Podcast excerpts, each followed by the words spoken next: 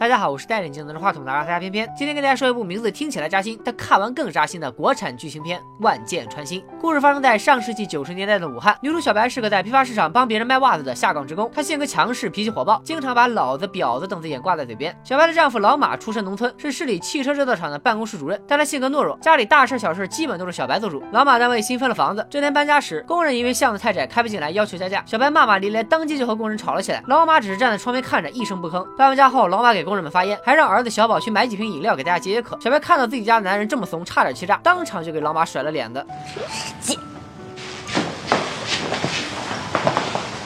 工人们同情老马，临走前对他说了一段话：“哎，兄弟啊，我们虽然卖力气，干粗活，但家里老婆呢都还挺贤惠的，那过得比你舒服多了。哎呀，我看得出来，你在外头呀，大小也是个干部，但那又怎么样呢？你被这样一个女人惯一辈子。”真的挺可怜的。受了这段话的刺激，晚上睡觉时，老马思索良久，向小白提出了离婚，然后就搬去客厅睡了。小白一听这话，整个人都蒙圈了。她将老马要和自己离婚的事告诉了闺蜜小景。小景说，老马一向胆小懦弱，这次这么硬气，难道是外面有人了？小景的话让小白起了疑心，决定不离婚，就和老马这么耗下去。最后，小景开导小白，如果不想离婚，那就想办法把男人拴在身边。晚上，小白把老马的被子抱回房间，做了一桌子菜等他回家。老马因为工作需要，找了两个同事帮忙整理文件。晚上请客吃饭时，面对温柔漂亮的同事小周，老马侃侃而谈，找回了久违的做男人的感觉。老老马回到家，发现。小白主动伺候起自己脱袜子，儿子也在小白的授意下哭着劝爸爸妈妈和好。老马发现了小白的小心机，摔门而去。第二天，老马在单位里偶遇小周，小周对他说了句生日快乐。因为小周在工会工作，所以记得所有同事的基本信息。但老马还是感觉小周可能对自己有点意思，于是他打电话给小白，说晚上要接待领导，不回家吃饭了。放下电话后，小白不淡定了。平时老马回家再晚都不会打电话说一声，今天特意打电话通知自己，这里面一定有鬼啊！经过跟踪，小白发现了丈夫的猫腻。下班后，老马先是和小周一起买了水果，然后两人就走进了一间宾馆。这一刻，小白万念俱灰，全身的力气像被抽干了。一样瘫坐在地，但捉奸捉双。小白擦干眼泪，来到宾馆，从前台那里套出了老马的房间号。走到门前，听到里面已经开始为爱鼓掌。他拿起灭火器就想破门而入，但这时旁边传来小孩喊妈妈的声音。小白停下来了，为了全家人整整齐齐，为了让小宝健康成长，他放下了手中的灭火器。但这口气不能不出啊！小白想到了一个办法，打电话报警举报自己的丈夫。我要举报民主路楚雄大厦正对面的巷子里，桃园宾馆二零六房间，有人正在卖淫嫖娼。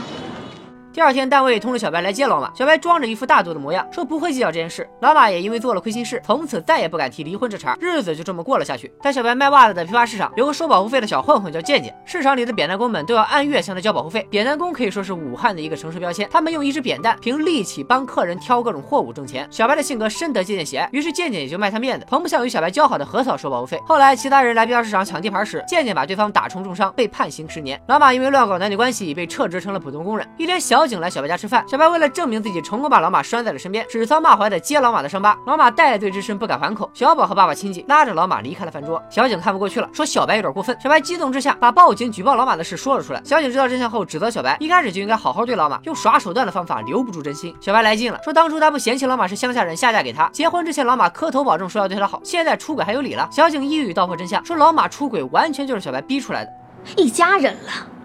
你还总是乡下人乡下人的挂在嘴里头，伤人呢。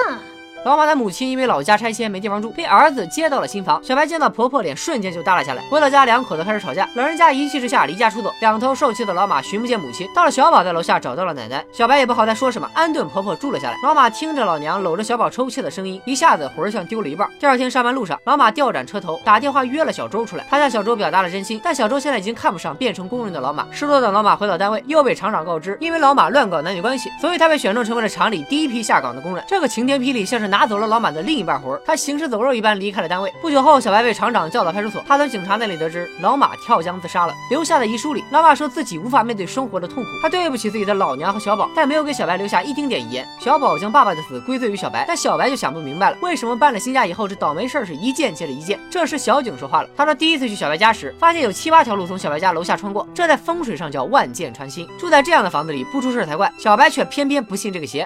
马学武往江里一跳。奶奶、小宝都得我罩着，我越是要说，这叫万丈光芒。为了撑起这个家，小白辞去了卖袜子的工作，转行和何嫂一起做起了扁担工。挑扁担虽然辛苦，但只要肯卖力气，一个月挣一两千不在话下。小白把挣的钱全部交给了奶奶，叮嘱她帮自己照顾好小宝的生活和学习。小宝非但不领情，还把爸爸的遗照放到了小白屋里，用这种方式宣泄着自己对妈妈的恨意。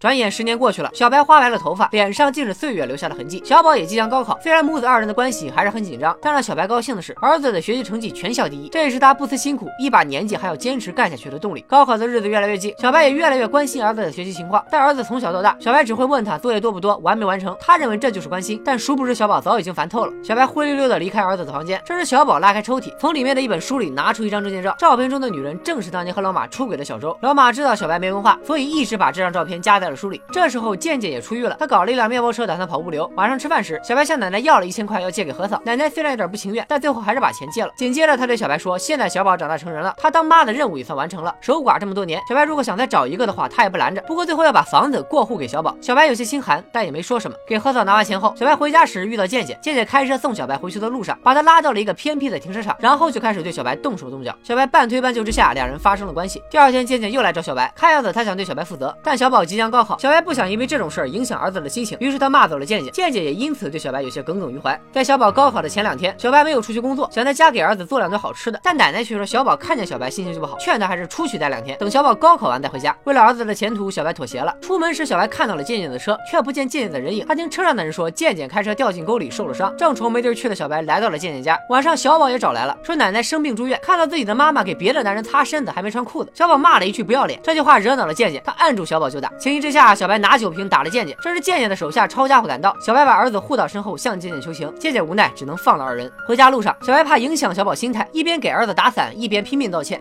妈妈真是该死，妈妈该死，小宝，老天爷保佑，别影响你考试。小宝，小宝，妈妈错了，妈妈不好，小宝，好吧，妈妈，小宝。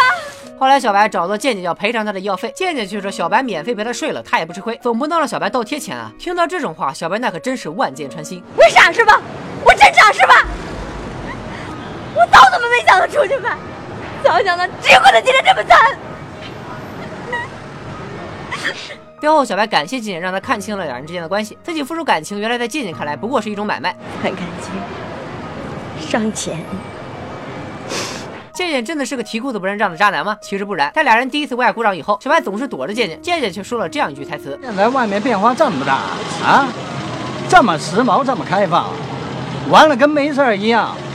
说明健健对小白是认真的，也想要对小白负责。刚才说的那些睡了不吃亏啥的，只不过是气话。小宝不负众望，高考成绩全市第一。小白也认为自己终于苦尽甘来。为了庆祝，一家三口在家里吃饭。饭桌上，小宝拿出了老马的遗照，先是敬了他爸一杯，第二杯敬了奶奶。小白说第三杯自己要敬老马。这时小宝指责他没资格敬他爸酒。他端起酒杯对小白说，两人喝完这杯酒，从此断绝母子关系。以后上大学的费用他自己挣，还要小白搬出房子留给奶奶住。小白的心彻底凉了，自己辛辛苦苦十年，换来的竟然是儿子不认自己这个亲妈。第二天，小白把儿子约到平台，他说只当。是小宝还小不懂事，昨天的话他可以当做没听见，求儿子不要再伤自己的心。这时小宝拿出书中小周的照片，小白见到照片破口大骂，说好好的一个家都是被他搞垮的。但小宝说他已经知道了所有真相，原来小宝一直在寻找父亲当年被逼跳江的真正原因。他按书中的照片找到小周，从他那儿得知老马生前最后一次见小周时，两人谈话中说到了偷情被警察抓的事。小周知道举报电话是一个女人打的，他怀疑就是小白报的警。后来老马通过询问宾馆前台，确定了举报的人就是小白。老马彻底寒了心，他认为是小白毁了他的一生，加上失业的打击和对生活的绝望，老马选择跳。江结束了自己的生命，这也是为什么遗书里对小白只字未提。得知真相的小宝不可能原谅妈妈，小白在这一刻也彻底崩溃了。他哭着跑到江边，坐到半夜。这时，桥上几个青春洋溢的孩子请小白帮他们拍照。小白看着这些天真无邪、放肆大笑的孩子，露出了一点微笑。这时的小白好像突然顿悟了。回到家以后，他收拾好自己的东西，把房本留给了奶奶。小白说他想通了，是自己对不起小宝，害得他从小就没了爹。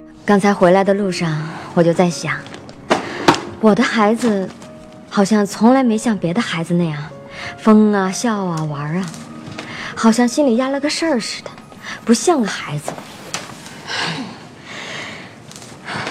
要是我走以后，他能像别的孩子那样高兴，那样玩，叫我干什么都可以。最后，小白搬出了房子，没有给小宝留下一句话。出门后，他见到了健健，健健嬉皮笑脸的向小白道了歉。小白警告他自己命不好，谁跟他近，谁就会被万箭穿心。但健健说他俩都是过了半辈子的人了，谁也没比谁强多少。他不信什么万箭穿心，也根本不怕。最后，小白看了一眼住了十年的房子，坐上了健健的车离开了。这一幕被远处的小宝看在眼里，他默默的看着，没有说一句话。半路，健健的车抛锚，小白下车推了一把，影片就这样在一个高空俯视的镜头下结束了。万箭穿心上映于二零一二年，很多人评价它是那一年的国产电影最佳。女主严敏燕。演技爆炸，极尽真实的为我们塑造了一个泼辣、野蛮生长的武汉女人形象。在这里也推荐大家看看武汉话的原版。其实很难评价电影中每个人物的对错，他们的选择都有自己看似合理但又荒诞的理由。电影中本来好好的一家人，最后闹得家破人亡，根本原因到底是什么呢？丈夫出轨，妻子举报，还是夫妻三观不合？深挖一个生活悲剧的原因，最后找到的只能是一地鸡毛。万箭穿心最成功的地方就在于它的真实和接地气。我们身边就有这样冰冷的现实发生，但导演最后还是给了我们一点希望。电影的结局和最后那个俯视镜头，渐渐来接走了女主，俩人相依为命。万箭穿心了十年，这个女人已经赎够了自己的罪。健健和小白活了半辈子后，看透了人生，不管生活再难，只要还活着，只要有人相互扶持着走下去，哪怕万箭穿心也不怕。好的片子应该被更多人看到。偏偏在这里向大家诚意推荐这部电影。今天就说到这里吧，拜了个拜。